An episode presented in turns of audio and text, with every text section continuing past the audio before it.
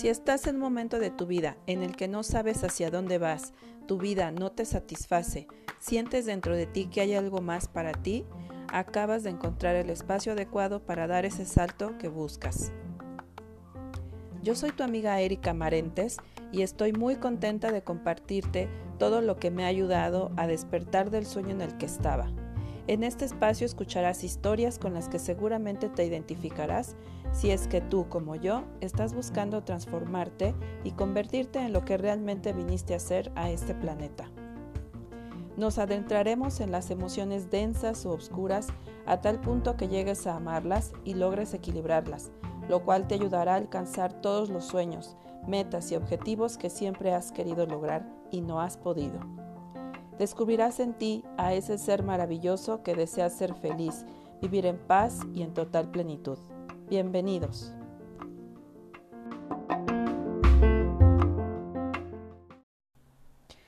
Hola, ¿cómo estás? Espero que muy bien. Espero que estés disfrutando estos días calurosos. El día de hoy quisiera hablarte de un tema que ha estado mucho en mi cabeza y creo que este es un buen, un buen día para compartírtelo.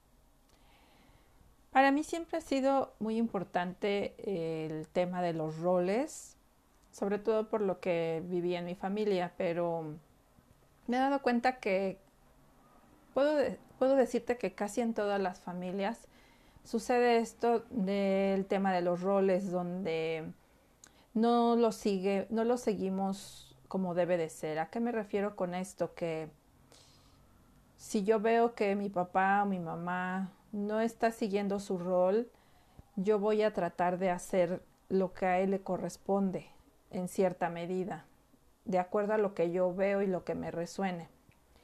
Los roles que tenemos cada uno de dentro de nuestra familia son muy importantes, pero aún más respetar y cumplir ese rol. Y esto te lo digo porque, como te decía hace un momento, las, las familias que yo veo a veces se intercambian los roles y esto crea un caos dentro del núcleo y es importante darnos cuenta de esto, ya que esto trae muchas situaciones desgastante, desgastantes e incluso peligrosas para quienes conforman el clan. El cambio de roles se puede dar por diversas razones. Por mencionar algunas, Puede ser por la, pérdida de papá o mamá, o bien porque papá o mamá no quieren asumir su rol. Y creo que en, esa, en, en su mayoría los problemas se dan por estas figuras principales. ¿Qué es lo que sucede cuando los padres no pueden tomar su papel o no quieren? Sucede que los hijos empiezan a ver situaciones que les afectan a ellos y a todos los que conforman la familia o el grupo y al sentir esta ausencia de cuidados, límites, seguridad, toma de decisiones, etc., siempre habrá dentro del grupo quien se sentirá responsable de hacer lo necesario para que la familia esté bien. Sin embargo, esto puede traer consecuencias muy fuertes para la persona que asume el rol de uno de los padres o ambos, y es que se olvida de su rol, el que debe vivir esa persona que quiere asumir el otro rol, se olvida de vivir su vida para hacerse cargo de los demás. Quien toma esta responsabilidad depende de la personalidad que tenga. Puede ser que asume el rol de los padres porque es una persona que ve importante que la familia esté unida, mira a los demás indefensos ante las adversidades de la vida y prefiere asumir esa responsabilidad con tal de que todos estén y se sientan en un ambiente de seguridad y en otras ocasiones se toma el rol por tener una personalidad controladora y puede irse al extremo de manipular a las personas del clan, del clan, incluso a veces chantajear o hacer cosas para tener la lealtad de esas personas. Pero ¿cuáles son esas consecuencias de no asumir el rol que nos toca? La o las personas que asumen este rol generalmente son los hermanos mayores, y podemos ver que estas personas nunca se casan o si se casan tienen muchos conflictos con sus parejas, pues porque siempre está el ojo en la familia principal o en la familia nuclear, nuclear de esa persona. Vemos personas con alguna adicción al trabajo, a los medicamentos, cigarro, alcohol para librarse de esa carga tan grande y que no le corresponde. Hay gente que con los años caen enfermos, son personas con un carácter difícil o su imagen es de una persona muy cansada. Hay padres que están presentes, pero simplemente no quieren asumir el papel que les toca y actúan como si fueran un hijo más para quien tome el papel de padre o madre. Se vuelven una carga y pueden llegar a ser manipuladores desde la victimización. Por ejemplo, le cuentan a los hijos los problemas con la pareja, esperando que ellos sean quienes resuelvan la situación, creando peleas entre los padres y los hijos. O bien hay hermanos que no soportan que el hermano que tomó esa responsabilidad se entrometa en su vida creando así un desbalance total en la familia, donde nadie se hace cargo de sí mismo por ver lo que hace el otro. Es muy difícil salir de ese círculo y pueden pasar generaciones y generaciones con esas dinámicas hasta que alguien se da cuenta de que se puede cambiar la historia haciéndose cargo cada quien de su rol. Solo es necesario que una persona, persona asuma su rol para que las demás lo hagan aunque no es nada fácil, pues en el momento que alguien toma su rol, deja de hacer lo que le corresponde al otro, y ese otro no va a dejar que sea tan fácil.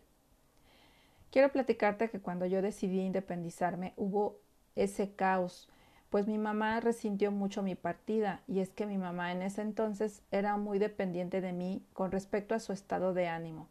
No llevaba una buena relación con mi papá, como ya sabes, y yo era su salvavidas, yo era la que se metía cuando ellos tenían discusiones, por ende yo no tenía una buena relación con mi papá. Digamos que era el puente entre mis padres para llevar la fiesta en paz, entre comillas, pero la realidad es que no había paz, y es por eso que yo decidí irme. Decidí hacerme cargo de mí y dejarlos a ellos con sus cosas. Yo ya no quería tener discusiones con mi papá todos los días, y tampoco quería ver a mi mamá llorando y victimizándose por todo lo que le hacía, entre comillas, mi papá. Entonces, por supuesto que no lo tomaron bien ninguno de los dos y creo que mi mamá fue la que menos lo aceptaba. Cuando me fui mi mamá cayó en depresión nuevamente y estaba más triste, pero no volví porque era un chantaje que creo que mi mamá no lo hacía conscientemente. Años después mi mamá cayó en un hoyo muy denso entre depresión y ansiedad. Se enfermó de los huesos y prácticamente le dijeron que iría perdiendo movimiento de todo su cuerpo. Entonces eso sirvió para que recapacitara y se hiciera cargo de ella, y empezó a hacer ejercicio y sanó eso, y trajo como consecuencia pues una nueva vida, empezó a hacer nuevos amigos, a salir, a convivir, mejoró su estado de ánimo y ahora es una mujer libre y feliz. Mi papá también entró a hacer ejercicio y trabajó también en sus temas personales, y hoy les puedo decir que cada quien vive su rol felizmente sin la necesidad de que alguien intervenga en sus vidas. Yo quiero invitarte a que te preguntes si en tu familia alguien asume un rol que no le corresponde y analices la razón. Lo que te puedo decir es que siempre sucede porque alguien no hace algo que debe hacer de acuerdo a su rol. Es como una obra de teatro donde todos tienen un papel y cuando alguien no sigue el guion, la obra está incompleta o no se entiende. El sentimiento que genera el que alguien no siga su rol es angustia y falta de seguridad porque el pensamiento que viene a la mente es no veo responsabilidad aquí y entonces tengo que hacerlo yo para que todo vaya bien, pero me desentiendo de mí y eso me genera enojo o tristeza porque no hay quien me cuide. Espero que esta información te sirva de espejo para sanar a tu clan. Al momento de hacerse cargo habrá más caos, pero será por poco tiempo en lo que todos van tomando sus lugares pero alguien lo tiene que detonar. Tal vez deba ser tú. Yo te agradezco que hayas llegado hasta aquí y si te gustó este episodio puedes dejarme un audio en, el link que aparece debajo del episodio o bien dale me gusta al post de este episodio en Instagram en arroba cambia tu realidad podcast. También te agradeceré que lo compartas para que haya más personas que pueden necesitarlo. También, si gustas, puedes seguirme también en Instagram en arroba Ríos para que conozcas un poquito más de mí. Yo te mando bendiciones, besos y abrazos virtuales.